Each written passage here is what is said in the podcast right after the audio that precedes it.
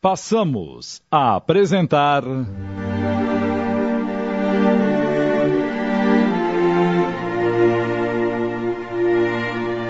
Juízo Final. Minissérie de Júlio Carrara em 10 capítulos, inspirado livremente na obra de Alexandre Luiz Rampin.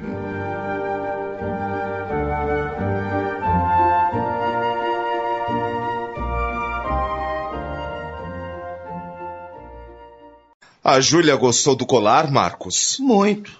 Mas acabei lhe contando que as pérolas são falsas. Mesmo porque ela acabaria descobrindo rapidinho. pois é, pois é. É, mas agora vamos ao trabalho, que é o que interessa. Já viu o doutor Agenor essa manhã? Ah, não. Mas me informaram que ele convocou toda a diretoria para uma reunião às 10 horas. E alguma coisa me diz que vem bomba por aí. É sempre assim. A dor de cabeça surge na sexta-feira. Até parece que é de propósito, só para estragar o fim de semana. Por falar nisso, a galera combinou um happy hour hoje depois do expediente. Você vem com a gente? Vou pensar, depois eu falo com você. Ok. Bem, eu vou me mandando. Vai aonde? Ah, visitar uns clientes em Guarulhos. Só volto lá pelas duas da tarde. Quer alguma coisa da rua? Não, é, valeu. Até mais. Afonso retorna à seguradora por volta de quatro horas da tarde, exausto e irritado. Pô, meu. Isso são horas? Ah, fiquei preso no engarrafamento. Tô com a roupa grudando no corpo. Que nojo. O chefe quer falar com você. Pediu que assim que chegasse fosse à sala dele. O que ele quer? Sei não mas acho que tem algo a ver com a tal reunião da manhã. É, por quê? Assim que acabou a reunião, ele ligou te chamando. E de meia e meia hora pergunta se você já chegou. Melhor você enfrentar a fera de uma vez. Meia hora depois, Afonso voltou para a sua sala com um semblante pesado. E aí? O que o chefe queria? Que cara é essa? Cara de desempregado, Marcos. O quê? Acabo de ser demitido. Então a coisa foi feia mesmo? O doutor Agenor disse que a diretoria se reuniu para analisar as finanças da seguradora e chegou à conclusão de que a situação é péssima. Para não fechar as portas, precisam cortar despesas e diminuir o número de funcionários. E resolveram começar justamente por você. Ele disse que tentou de tudo para me poupar, mas não conseguiu. Mas você é um excelente funcionário, Afonso. Apesar do seu problema de saúde, não perde o dia de trabalho e sempre fica até altas horas na empresa, sem ganhar hora extra. Pela lógica, você teria que ser o último a ser demitido. Ah, isso agora não vem ao caso. A verdade é que estou na rua. Até já assinei os papéis.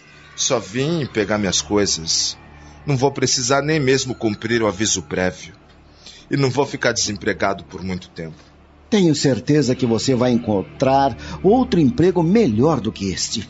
Você me ajuda a esvaziar minhas gavetas? Claro.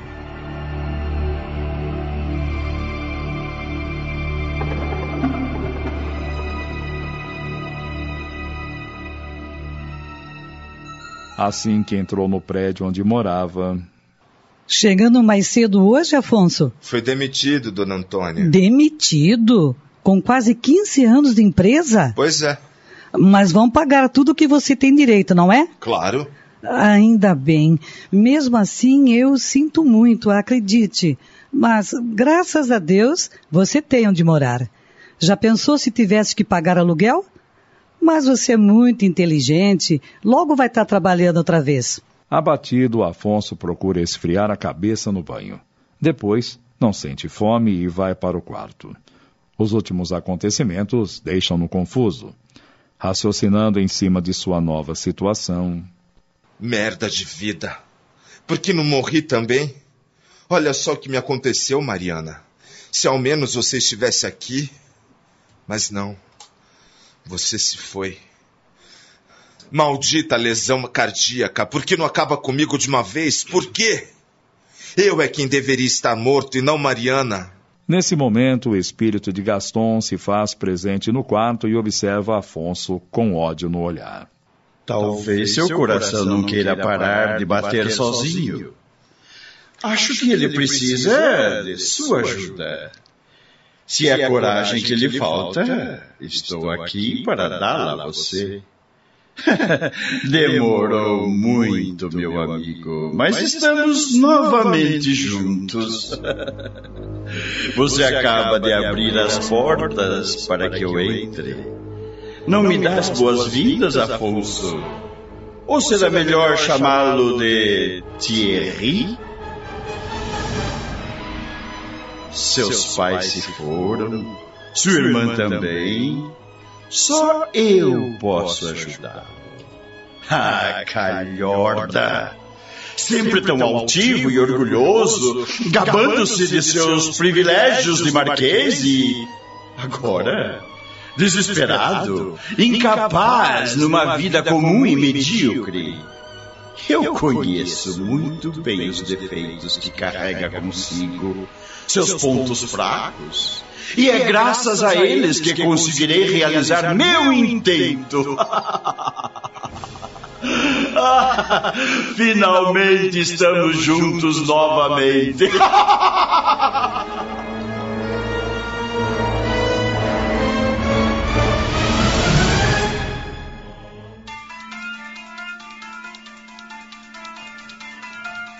Sem trabalho há pouco mais de um ano, Afonso entrega-se totalmente ao desânimo.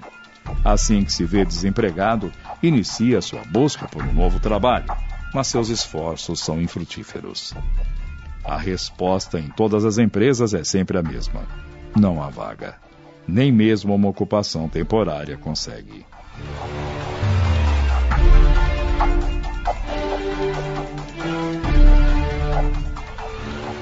Os amigos existem nas horas alegres, quando tudo tá bem, dona Antônia. Quando a gente cai dentro de um poço e não consegue sair, não aparece ninguém para nos jogar uma corda. São todos falsos, hipócritas. Não pense assim, Afonso. Desse jeito, as coisas sempre estarão ruins para você. Talvez você esteja tirando conclusões precipitadas. Será que seus antigos colegas não estão também passando por problemas? Quem sabe problemas até semelhantes aos seus. Por que você não volta a frequentar a igreja, como fazia quando a sua irmã era viva? Rezar ajuda a manter a calma, meu filho. Eu não tenho cabeça para rezar, dona Antônia. Se ouvir um padre falando que preciso ter fé, acho que sou capaz de rir na cara dele.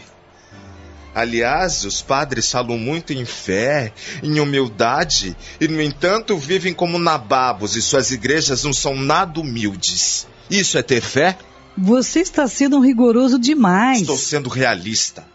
A senhora tem seu emprego e recebe seu salário no fim do mês, tem sua família. Eu não tenho nada disso, a não ser despesas e mais despesas. O meu dinheiro está no fim. O que vou fazer quando ele acabar? A senhora pode me responder?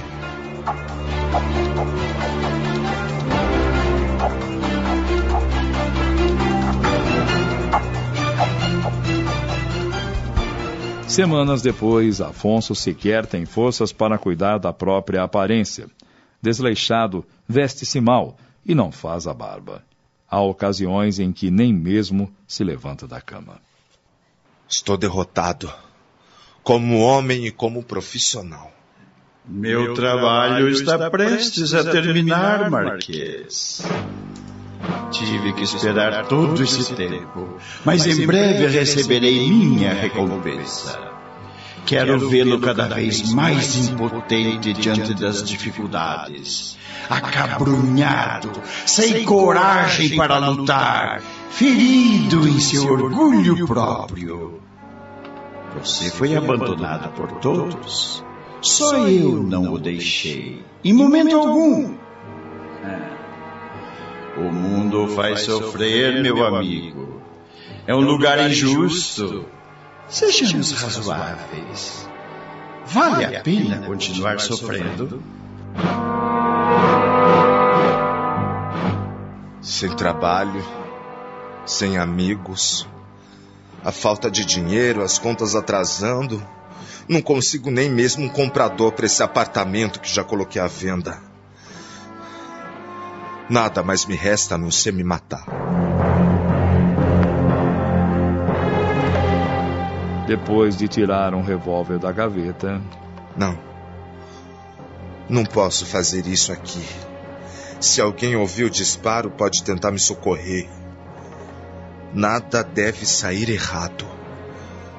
Mas então, onde o farei? Que tal num terreno baldio? Sim, num terreno baldio.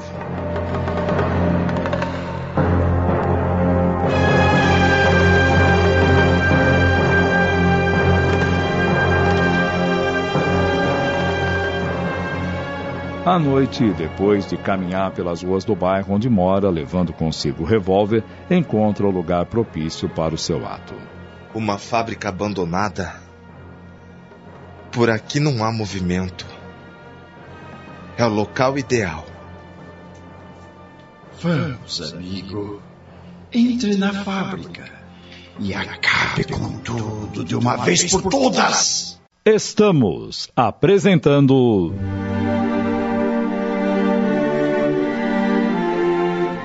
Juízo Final.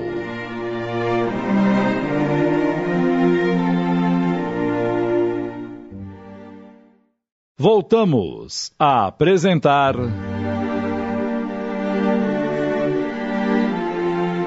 Juízo Final.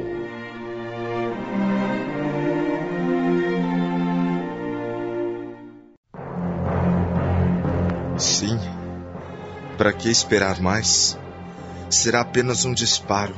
Não sentirei nada. Ah, Mariana, por que você teve que morrer? A morte põe fim a tudo. Essa coisa de eternidade é invenção. Vamos. Tenha coragem. Quer continuar padecendo? É preciso acabar com tudo de uma vez. Vamos! Mate-se! Mate-se! Não desista, Marquês. Vá em frente, vamos! Quem está aqui? Onde está e o que quer de mim? Nada. Apenas me divirto com você. Sofre muito, não? Deve ser terrível enlouquecer assim. Me deixe em paz! Só há um jeito de conseguir paz. E você sabe qual? Será que conseguirá suportar a demência, além dos muitos problemas que já tem? Não, não. Eu não quero ficar louco. Não quero. Não quero. Então puxe o gatilho e termine com tudo. Ou pretende que seu problema do coração o mate? Talvez isso demore a acontecer e até lá estará internado no manicômio, ouvindo vozes estranhas, como a minha.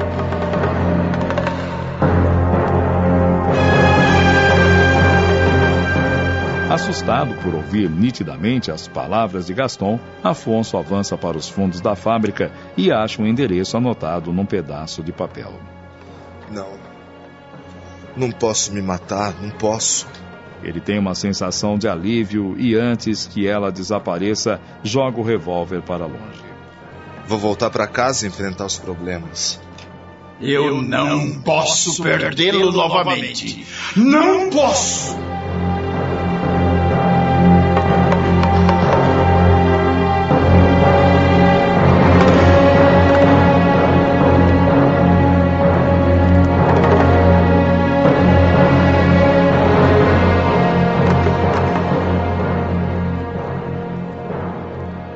Naquela noite, Afonso permanece acordado. O desânimo abandona-o por completo. O raciocínio torna-se claro.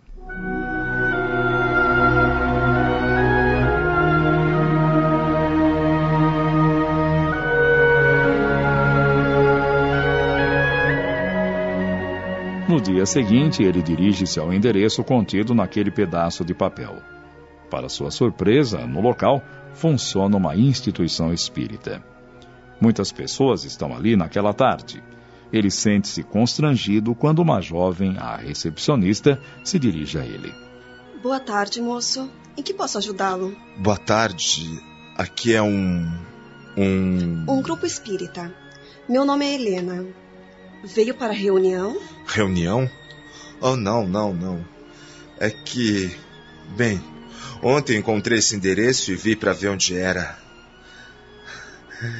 É a, é a primeira vez que entro numa instituição espírita. E confesso que estou gostando daqui. Ah, que bom! Hoje realizamos um trabalho de preleções e recebimento de mensagens psicografadas. Pode sentar-se aqui. Começaremos as atividades daqui a pouco, às 18 horas. Obrigado, Helena. Desculpe-me, mas ainda não me disse o seu nome. Ah, eu é que lhe peço desculpas. Meu nome é Afonso. Fique à vontade, Afonso. Eu preciso voltar para a recepção. Não se preocupe comigo. E mais uma vez, obrigado. Helena afasta-se. Afonso respira fundo. Às 18 horas, algumas pessoas sentam-se em torno de uma grande mesa localizada à frente do salão. Um senhor dá as boas-vindas a todos e faz uma prece. Em seguida, abre um livro e lê uma mensagem. Quando o comentário termina, Afonso observa que um outro senhor levanta-se da mesa e, munido de folhas de papel e vários lápis, entra numa pequena sala na qual a porta é fechada.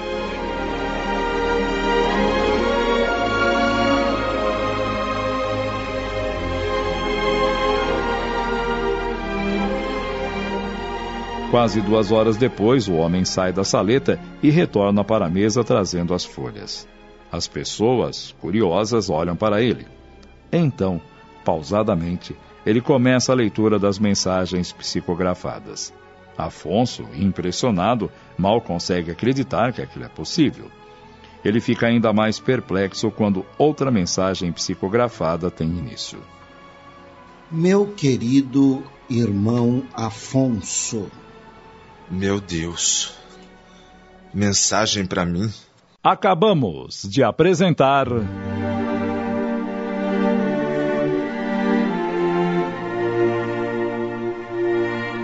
Juízo Final. Minissérie de Júlio Carrara em 10 capítulos, inspirada livremente na obra de Alexandre Luiz Rampinho.